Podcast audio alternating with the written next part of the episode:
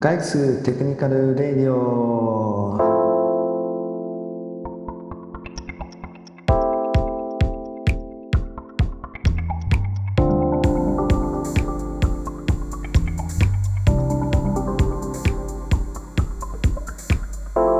新年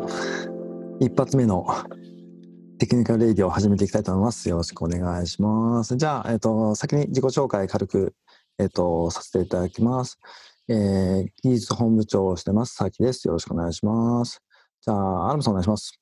はい、えー開発部で、えー技術としてはブロックチェーンを見ていたり、あとはスタートアップを、えー技術から支えている峰アラムです。よろしくお願いします。はい、お願いします。小田お願いします。えーはい、五段です。えーきえー動画制作とか、えーたまに開発やってます。よろしくお願いします。はい、お願いします。じゃあ、チャインお願いします。えっ、と、今回実は初参加になります。えっ、と、ソーシャルメディアマーケティング事業部でエンジニアやってます中村です。よろしくお願いします。お願いします。初参加多めですね。そうですね。じゃあ、最後、テジさん。はい。えっ、と、インフラ、数学、プログラミング教育、えっ、と、X 哲司こと尾形哲司です。今年もよろしくお願いします。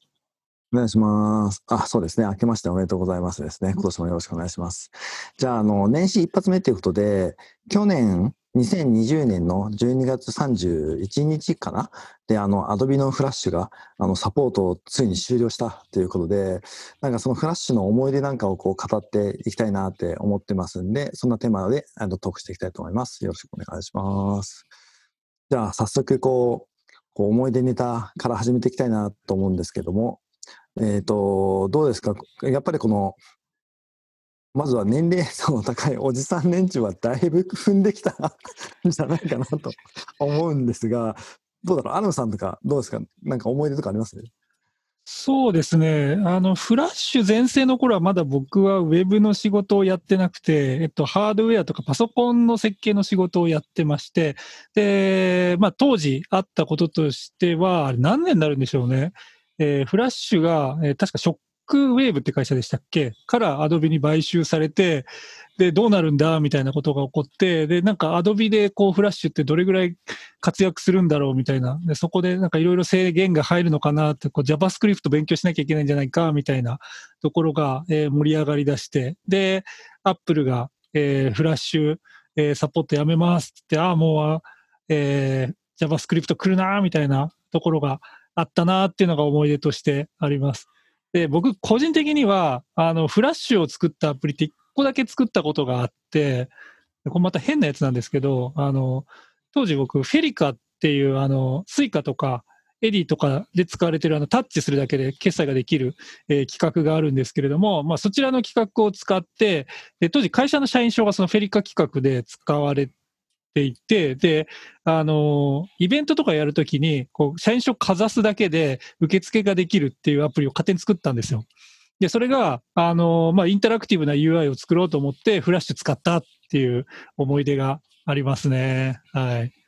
結構簡単に作れて、あの、面白かったなっていうのがありますね。はい。そうですね。なんか当時あのフラッシュのなんていうんですか？あの、開発環境で結構先進的なこう作りでしたよね。そうですね。簡単に作れるというか作。れましたね。はい。その UI まあが綺麗なものがね、簡単に作れて。うんはいなんかある意味なんか今っぽく言うとノーコードでうん結構作れる領域が多かったっていう、うん標的だったなっていうのを思いましたね。確かうんに確かに。あの、哲司さんとかどうですか？思い出。そうですね。いや、私作った記憶はないんですけど、あのガラケーのコンテンツ開発の会社にいたんで、まあ、あの、作ってるフロントの方の、フロントの方っていうか、ま、後輩くんたちの作ったフラッシュをサーバーにこう配置してとかっていうことはよくやってましたね。で、まあ、あの、PC のフラッシュっていうのが多分、あの、話題の中心になると思うんですけど、あの、ガラケー、いわゆるあの、ドコモの i モードとか、あの辺の端末とかでも、いつぐらいだったっけな2007年、8年ぐらいかなからフラッシュが使えるようになって、で、携帯、ガラケーってプアな環境じゃないですか。そこでできる、あの、リッチな、数少ないリッチな表現手法っていうことで、あの、フラッシュがすごいもてはやされたっていう思い出はすごい大きいですね。特に、その、ドコモとかでも、あの、Java アプリとかを動かすことができる、あの、のあったんですけど、あれはちょっと動かすのに結構、あの、大変だったりとかするんで、そういう意味でも、あの、携帯のフラッシュはすごいいいところにはまったなっていう印象があります。うんうんうん。いや、本当そうですね。まさにその、なんていうんですか、ま、まだそこまでこう、通信環境とか、あもちろんデバイスの環境もリッチじゃなかった頃に、フラッシュってすごくこう、活用しどころがいっぱいあったなっていうのがあって、まあ、例えばなんか僕、僕なんかの思い出で言うと、フラッシュ動画がめちゃくちゃハマってたんですよね。いつぐらいかな高校生ぐらいだかなめちゃくちゃハマってて、あの、特になんか、なんていうの、こう、マット系、マット系って、なんか、動画の名前とか言えないですけど、結構マット系の、あの、ちょっとブラックな、あの、民法では絶対放送されないような動画がめちゃくちゃ面白くて、永遠ともう一晩中見てたなって思い出がありますね。で、なんか当時こう、まあ通信録のの問題もあったし、まあ YouTube っていうのはそんなにあの流行ってなかったんで、まあ動画といえばフラッシュみたいな、まあ時代もあったなっていうの思い出が深いですね。あと、こう若手の5段とかはどうすか、はい。まあ、多分自分がその俗に言うフラッシュ黄金世代とか黄金時代のその最後あたりの、なんかこの最後の世代っていうのをなんかどっかでも言いましたかっていうような記憶があるんですけど、まあ、あの、95年生まれっていうのはそういうところにいた年代かなと思っていて、そういうのフラッシュは結構思い入れ深くて、自分が最初インターネットとか触触ったのって小学生ぐらいだったと思うんですけど、その頃ってフラッシュゲーム全盛期だと思っていて、それこそあのこの間のあの RTA in Japan でも競技としてありましたけど、プーさんのホームランダービー とか、そこら辺の名作が出てた時期だなと思っていて、だからその頃自分も結構やっぱいろいろとフラッシュゲームやってたなっていうのと、まあ、あとな、高校に入ってからだとアクションスクリプト書いてフラッシュゲーム作るとかやってたので、なんだったら授業でああのアクションスクリプト書く授業があったぐらいだったんで、本当になんか教育面でもフラッシュが残していったものって結構いっぱいあるなっていうのを改めて思います。え確かにフラッシュゲームありましたね。ちょっとタイトルまでは全然覚えてないですけど、やりまくってた記憶あります。確かに確かに。あっただっけなんかあったなって。熊のやつ。ー、まあのやつ。な僕はあの、ブロック崩しとか、何かとは言いません。うん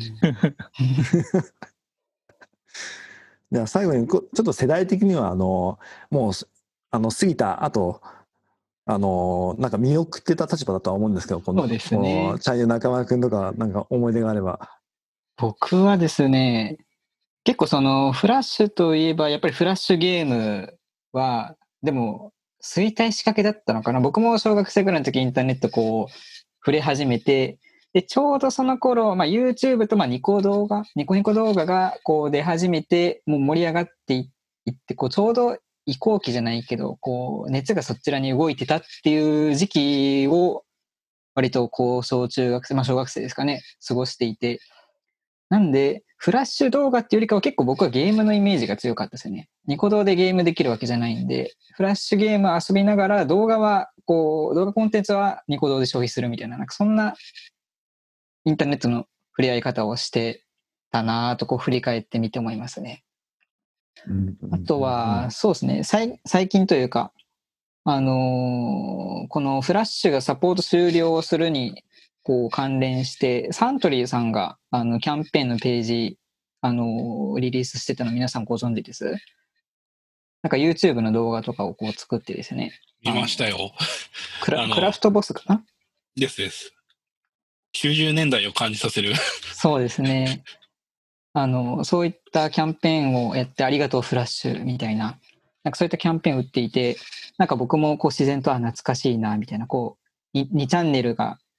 だからそういう、あの、で URL 貼るときに最初の HTTP の H をこう取って、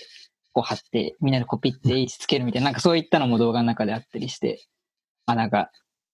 僕はドストライクでないんですけど理解はできるみたいな、そんな立場で見てましたね。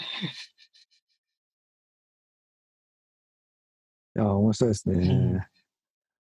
なんか、そういう意味では、なんか今と昔のこう、歴、なんか差っていう意味では、結構まあフラッシュもそうなんですけど、結構昔のアプリケーションとかプラットフォームって、一個のことで、それこそゲームも作れば動画も作れるんですけど、何でもやれる。あのソフトを作ることに、まあ、精を出してた。こう時期があって、そこからもうなんかアドベもそうですけど、一点突破型の特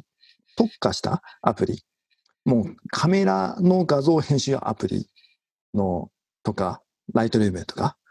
イラストレーターとか、もう特化していくこう時代になってきてるなと思ってて、なんかその辺もなんか面白いですね。時代を象徴してて。まあ、こんな感じで、こう、フラッシュのこう思い出をに浸った